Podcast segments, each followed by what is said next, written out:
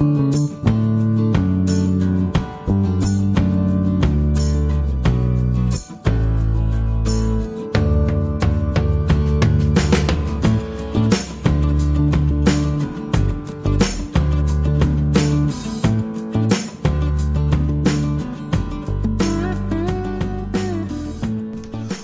mundo está precisando de mais humanidade e justiça, mais comunicação assertiva e cidadania, e por que não dizer de mais cuidados com seus dados pessoais? Por isso, estamos começando mais um podcast Justiça Sem Fronteiras. Sou Celso Gomes, jornalista e advogado, e trazendo aqui mais uma história interessante para você.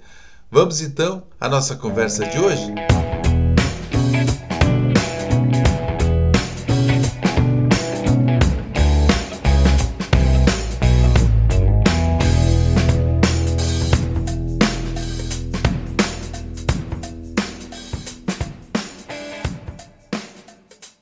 Ele é especialista em gestão de riscos, analista judiciário do Tribunal Superior do Trabalho, TST. E a nossa conversa de hoje será sobre Lei Geral de Proteção de Dados Pessoais, LGPD. Sandro Tomazelli, seja bem-vindo à Justiça Sem Fronteiras.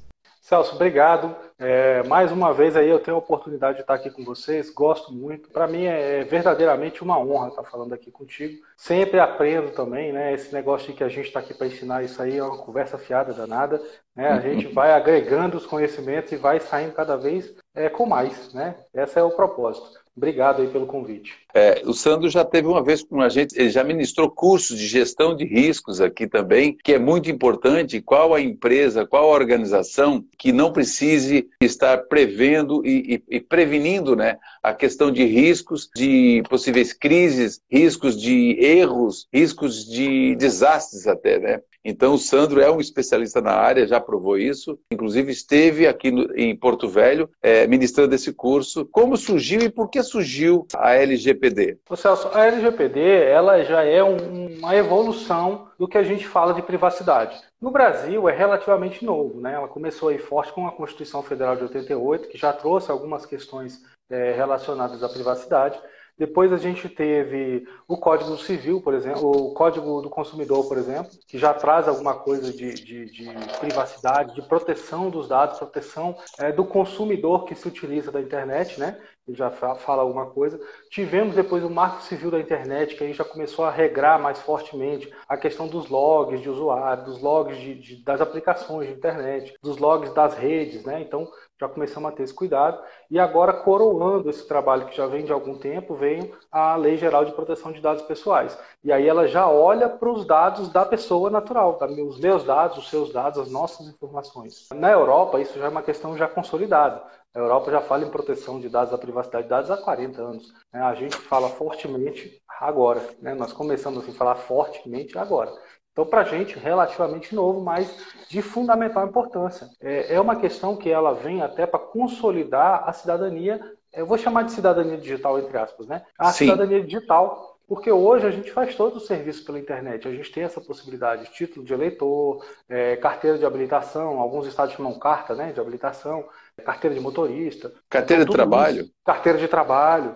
Tudo isso já está disponível na internet. Então, se eu não tiver um cuidado, se eu não proteger esses dados, e fora, eu estou falando só das coisas oficiais do governo, mas fora as outras coisas que a gente tem cadastro no Uber, no Netflix, na farmácia da esquina. Então, é de fato empoderando o cidadão, é dando a ele o direito de saber como, quando e por que os seus dados, as suas informações estão sendo utilizadas. Essa é a grande importância da, da LGPD. É porque tem uma questão de você, os seus dados serem utilizados com seu consentimento ou não. Existe um diferencial. Essa lei vem regrar alguma coisa nesse sentido? Vem sim, Celso. Você está com razão. Você está coberto de razão. É, o que, que acontece? A, a, lei ela prevê 10 hipóteses sobre as quais você, uma empresa, pode tratar dados pessoais. Então, só pode tratar dados pessoais se se enquadrar numa dessas 10 hipóteses. Uma delas é o consentimento. Então, por exemplo, se eu sou uma farmácia, que é o caso mais comum aí, emblemático que a gente tem. Eu, eu farmácia, eu não preciso dos seus dados pessoais para te vender. Eu não preciso saber certo. seu nome, seu, seu telefone, seu CPF, eu não preciso disso. Então, como não, não está de acordo com a minha finalidade, eu não posso, pela lei.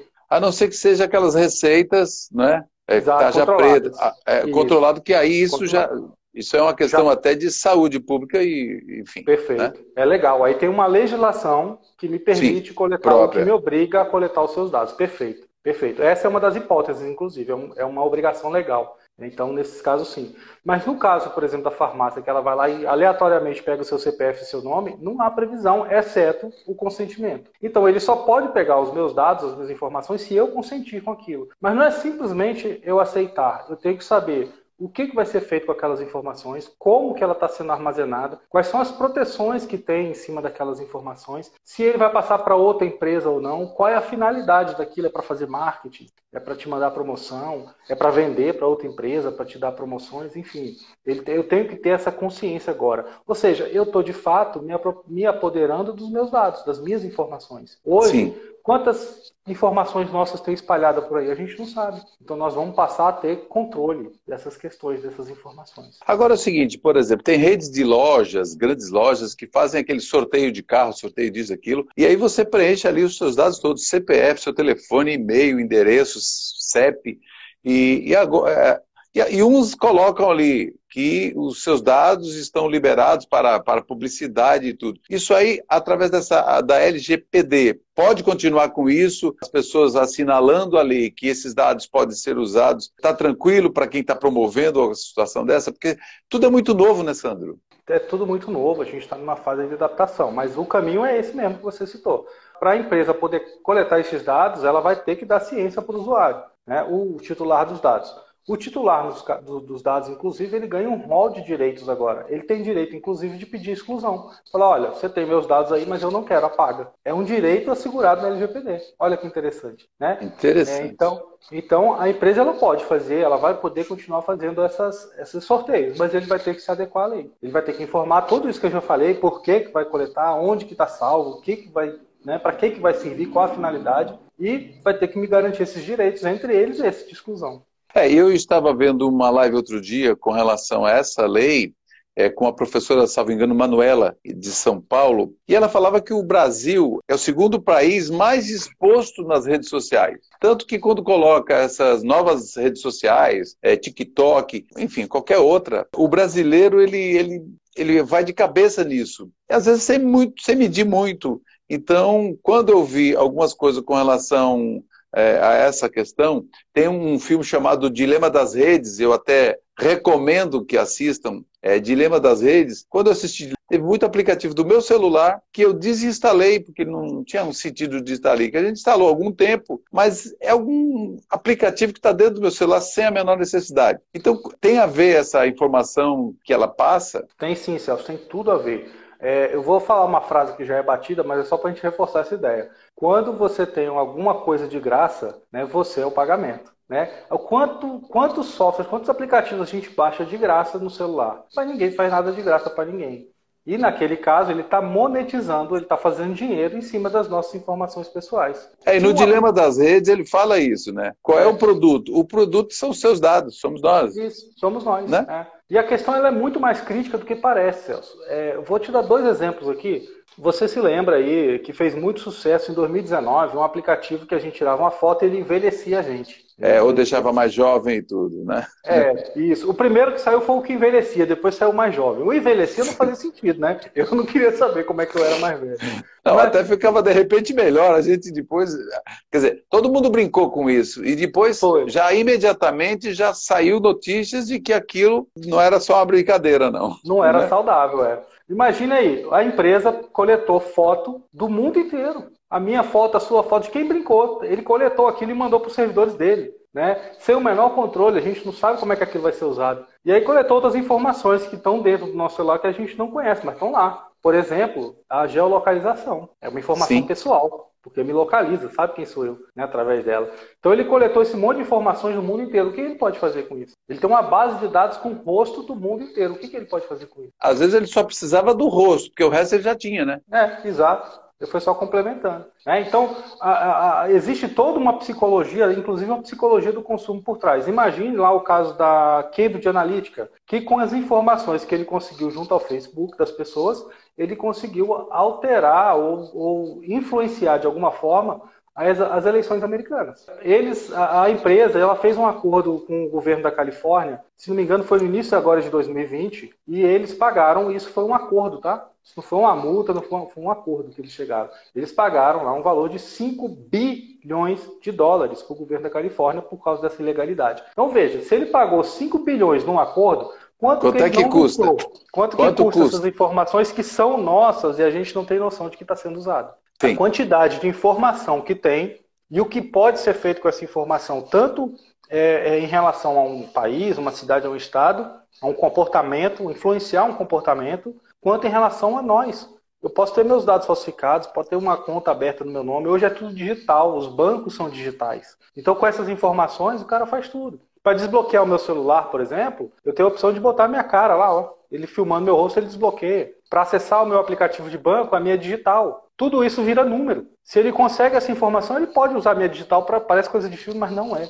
Ele pode usar a minha digital para acessar esses, esses, esses aplicativos. Olha, é muito importante essa conversa de hoje aqui para você que está que ligou agora. Aqui estou falando com Sandro Tomazelli, ele é, é, analista judiciário do Tribunal Superior do Trabalho, TST, especialista em gestão de riscos e mestrando, né, em comércio internacional pela Universidade de Angers, é, na França. E o nosso papo de hoje é sobre a Lei Geral de Proteção de Dados Pessoais. O quão sério é isso? Quais os, os benefícios dessa lei? Hoje hoje, vou citar o maior benefício para as empresas, o maior, de primeira leva, assim, é para as empresas hoje isso é um diferencial competitivo. O ano passado nós tivemos propagandas aí do Santander, eu sempre falo Bradesco, a idade entrega, né? Mas agora eu tive que pensar para falar Santander, que é o banco certo. E ele fez uma propaganda aí, uma campanha de marketing voltada para isso, falar, ó, nós cuidamos dos seus dados pessoais, é assim que a gente trata seus dados pessoais. Nós temos cuidado com os nossos clientes. E a Apple também lançou o ano passado também um cartão de crédito crédito que não vinha com as informações pessoais nele.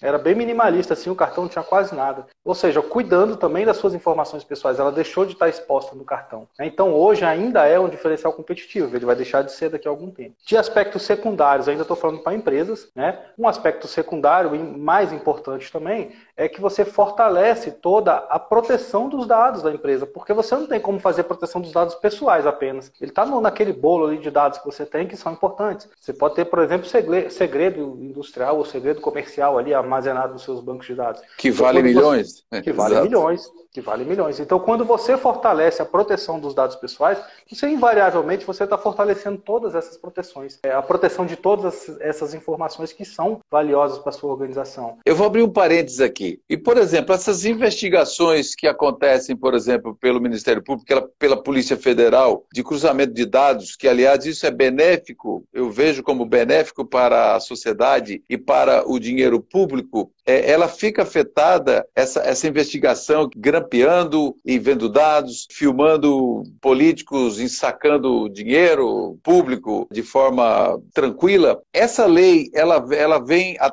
chega a atrapalhar esse tipo de investigação oficial, judicial, né? porque é com ordem judicial da, que se faz, né? A Polícia Federal não vai lá por conta, ela, ela tem uma ordem judicial para isso, né? É, em princípio não afeta, vão continuar funcionando como tal. A lei, ela prevê que vai precisar de uma regulamentação específica para essas questões, ela não traz, ela não detalha sobre essas questões, mas ela já prevê que vai precisar de uma regulação específica para limitar os excessos. Mas, em princípio, não. Isso aí vai continuar acontecendo e a minha visão é, é igual à sua. Isso é importantíssimo para o país, gente precisa continuar com essas atividades. É muito importante, sim. E, e o que, que considera os dados pessoais? Tudo que está no seu celular, você vai numa farmácia, chega lá, a pessoa, não, para sair o. Você precisa informar o seu, o seu CPF para sair o comprovante. Quer dizer, ninguém precisa, ninguém precisa para sair um comprovante de pagamento que precisa do CPF, né? Mas Exato. isso, o que, que o, consumidor nesse momento ele deve ou não é, aceitar isso? Quais os cuidados principais que nós consumidores, nós cidadãos devem ter sempre que precisar dos seus dados? Alguém pediu os seus dados? É, a LGPD ela já está valendo desde de setembro agora de 2020. Sim, setembro. Está vigente, setembro. As sanções elas estão previstas para valer a partir de agosto de 2021, mas a lei já está valendo. Isso é muito importante frisar, viu? As multas e penalidades somente a partir de agosto do ano que vem. Do ano que vem. Do ano que vem, isso, mas já é isso, bom se adequando a isso, né? já é bom se adequando. Mas, é, vou fazer outro parênteses dentro da nossa pergunta. A questão é que o Ministério Público, por exemplo, ele já vem usando agora a LGPD e o Código Civil e também, dependendo do caso, o Marco Civil. Então já estão sendo aplicadas multas. Teve o caso agora da Cirela, da construtora, que foi multada em 10 mil reais, né, se não me falha a memória, agora, recente. Então ele não é. usou a sanção da LGPD, mas ele já está é, usando sanção e multa prevista em outra legislação. Mas, mas baseado já no que vem trazendo a LGPD. Exatamente, com os ditames da LGPD. Muito importante isso. Pode Voltando para o caso do cidadão, o que a gente Sim. precisa certificar, e nós já temos esse direito agora, é meu amigo, você quer meu CPF? Quero. Para quê? O que, que, você vai fazer com esse CPF? Quem que vai ter acesso a esse CPF? Como que você protege esse CPF? Se não for do seu interesse, você não é obrigado a dar. Né? Você não tem a obrigação de dar. Uma, um outro ponto importante é, são aquelas ligações te oferecendo serviços ou empréstimo né, que a gente recebe aí costumeiramente.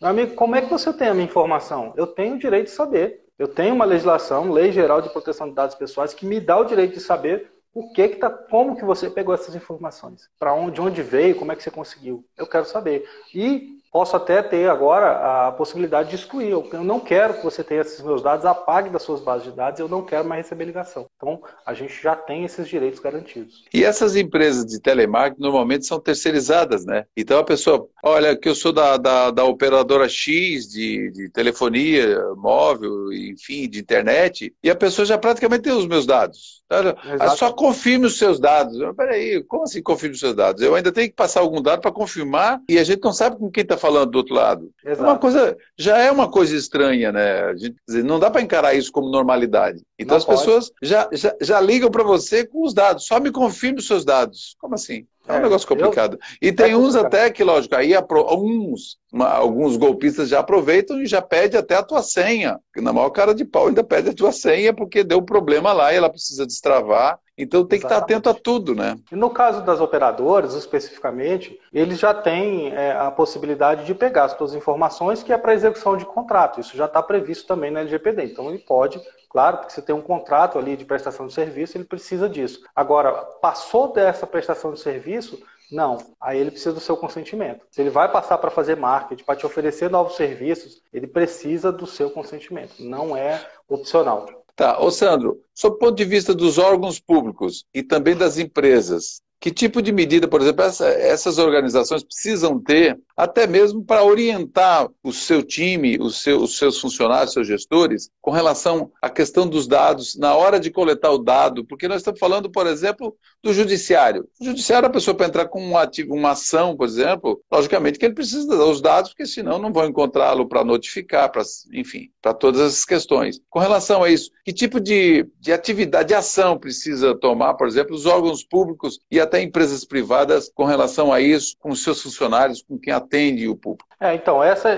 também já tem essa previsão na LGPD é, para julgamento, ou julgamento administrativo ou processual mesmo. Já existe a possibilidade de você tratar esses dados, já está previsto, não tem nada errado em relação a isso. Só que não é pelo fato dela te dar o direito de você tratar esses dados que você pode tratar de qualquer jeito. Então, primeira, primeira coisa, proteger adequadamente. Nós temos que verificar se as proteções estão adequadas. E a LGPD elenca alguns requisitos, por exemplo, em caso de vazamento de dados, eu tenho que comunicar imediatamente para o titular que teve os dados vazados. Então, se, se alguém veio e roubou as informações, eu tenho que comunicar para o titular. Tenho que comunicar também para a Autoridade Nacional de Processamento de, de, Proteção de Dados, que, embora ainda não esteja atuando na prática, já está é, aprovada, mas não existe ainda na prática. Mas eu vou ter que fazer essa comunicação, ou seja, eu tenho que estar preparado para isso né, para perceber que esse dado vazou, para identificar que esse dado vazou, tem que evitar né, que, ele, que ele vaze, e se vazou, Sim. tem que estar pronto para fazer essa comunicação. Né? Então, é, não é só proteger os dados, é mais do que isso.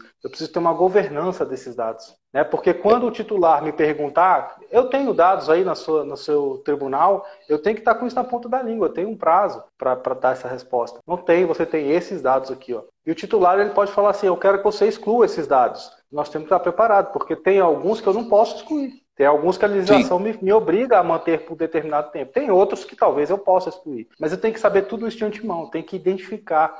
Eu tenho que fazer ali o que a gente chama de mapeamento de dados, que é o que acontece com o dado, desde a coleta até a eventual eliminação dele. Eu tenho que saber todo esse caminho que ele faz. E no Brasil, quem que vai cuidar disso? Não vai ter uma agência, vai ter uma autoridade, Isso. Autoridade Nacional de Proteção de Dados, é, que ainda não está, salvo engano, até onde eu estou acompanhando, e corrija se eu estiver errado, ainda não tem essa autoridade. Hoje, se a pessoa Correto. tem um dado violado, um dado violado, onde que ele deve recorrer isso? A empresa X ou fulano, não sei o quê, está com meus dados. Aí o que, que eu faço? Bom, se a, eu não quero. A autoridade, a autoridade, como você disse, a ANPD, a Autoridade Nacional de Proteção de Dados, de fato, ela não está operacional ainda. Então, ela não, não, não tem como atuar.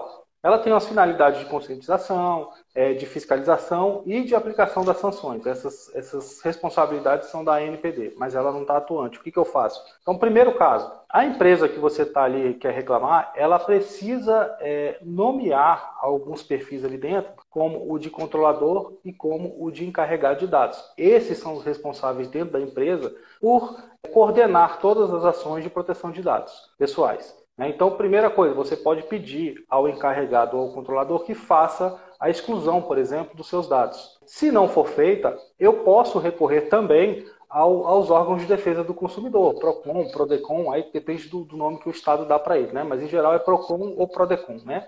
Certo. E, e, também posso entrar em juízo, posso ir na justiça e dizer que eu tive ali os meus direitos é, afetados por determinada empresa. Né? Então são esses caminhos possíveis hoje.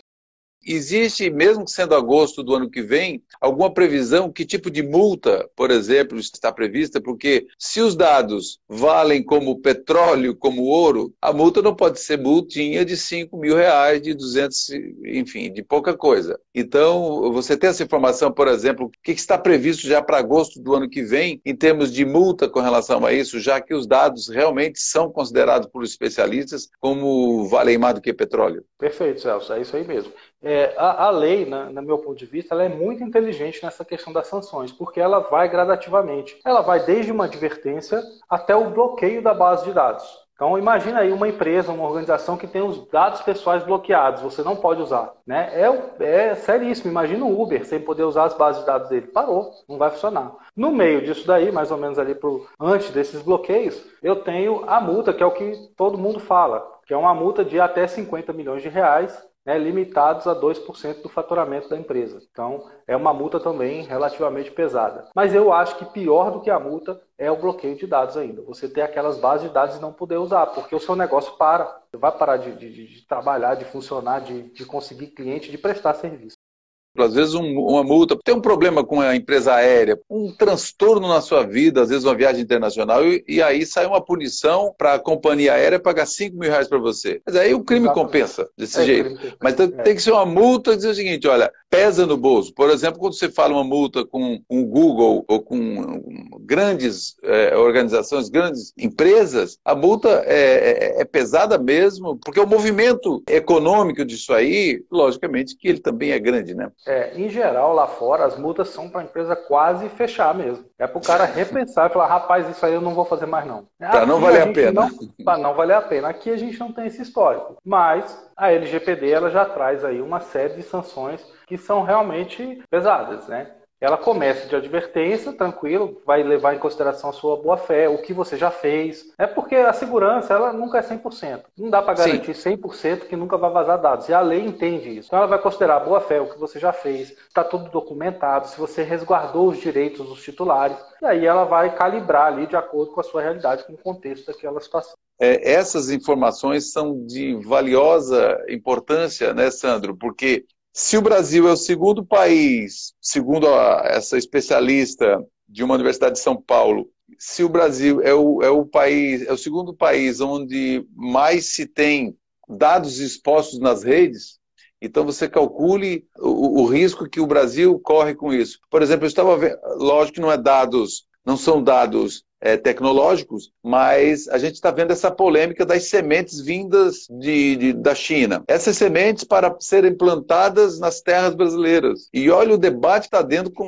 tendo com relação a essas sementes. O que, que essa semente está trazendo? Então o mundo hoje está meio assim, né? Então tem que tomar cuidado de tudo. Por que comprar essa semente? Então aí ficam com medo, inclusive, da vacina, uma série de questões. Mas realmente tem que ficar, porque hoje a briga entre os, as grandes nações, as, a briga dos grandes, né, Estados Unidos, China, enfim, envolvendo um monte de países, é uma coisa que chama a atenção de todos nós, né? E precisamos ficar atentos. Né? As autoridades brasileiras precisam ficar atentas, tanto que é esse debate sobre as sementes, não sei se todos conseguem, se todos acompanharam, né? E isso aí, esse, essa, esse caso das sementes também tem tudo a ver com a LGPD. Embora numa primeira visão não pareça, mas tem. Por quê? Aquelas sementes elas não foram solicitadas. Ou seja, ah, alguém sim. teve acesso a uma base de dados que tinha lá o um nome e o um endereço da pessoa é dado pessoal. Seu nome, seu endereço são dados pessoais. Então, se a gente Sim. quiser, se a gente Brasil aí quiser engrossar contra o, a China ou sei lá o responsável por esse envio aí,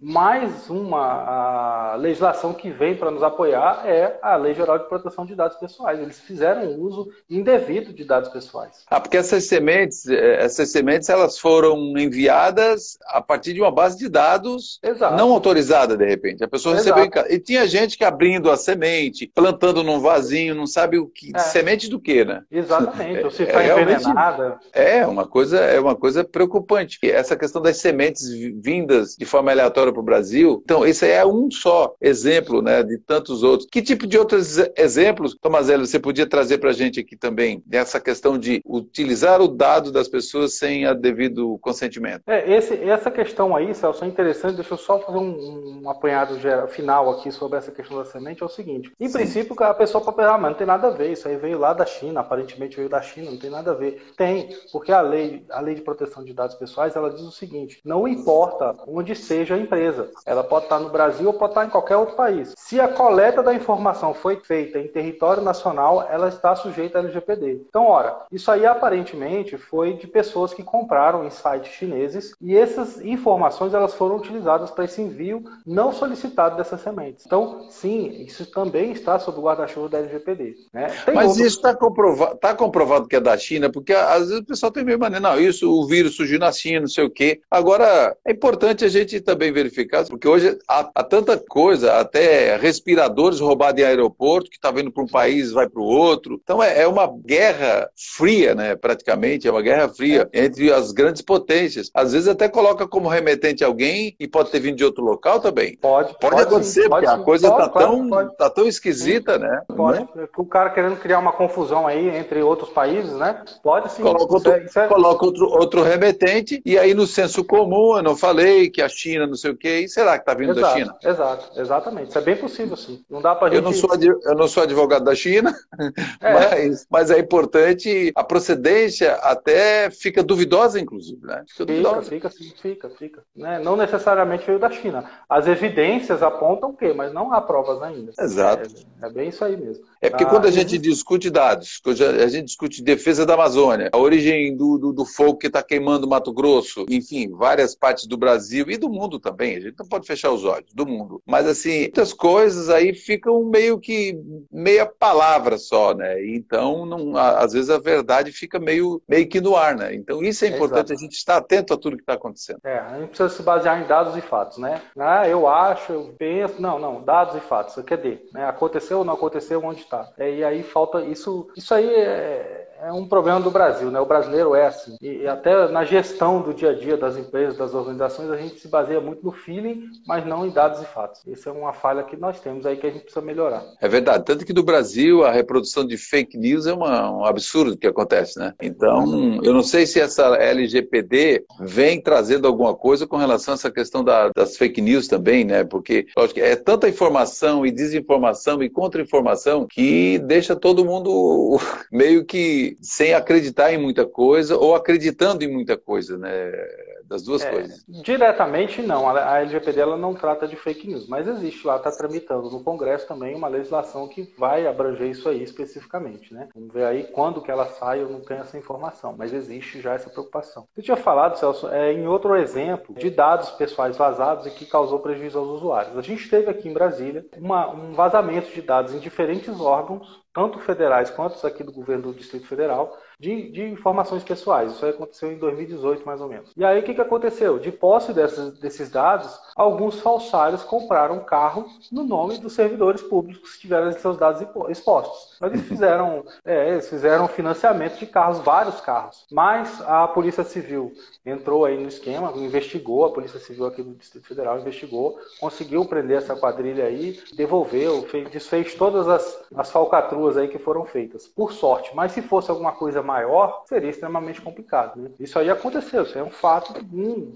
exemplo que parece coisa de filme, mas não, acontece no nosso dia a dia. Sandro, como está a adequação da LGPD no âmbito do TST? Sim, o TST, ele, ele formatou agora e aprovou já uma resolução interna, um ato interno, é, estabelecendo um comitê, uma comissão para cuidar especificamente da LGPD. Essa comissão ela é multissetorial, tem gente de todas as unidades, é, é recursos humanos, TI, área judiciária, então ela pegou é bem abrangente, que é como tem que ser o conhecimento envolvido ali para tratar com a LGPD. E eles estão, é, nesse momento, agora essa semana, teve uma reunião sobre isso, eles estão lá trabalhando com um plano de trabalho para se adequar à LGPD. É, já temos algumas ações assim específicas, é, a aquisição de alguns serviços aí para adequar, e agora com essa comissão, esses, esse trabalho vai ser centralizado ali. Então a gestão disso vai ser centralizada por essa comissão. Existe sim uma preocupação e os encaminhamentos já estão bem adequados aí. Eu acho que como é uma coisa tão é, muito, muito recente, agora em setembro, né? Nós estamos hoje dia 2 de outubro.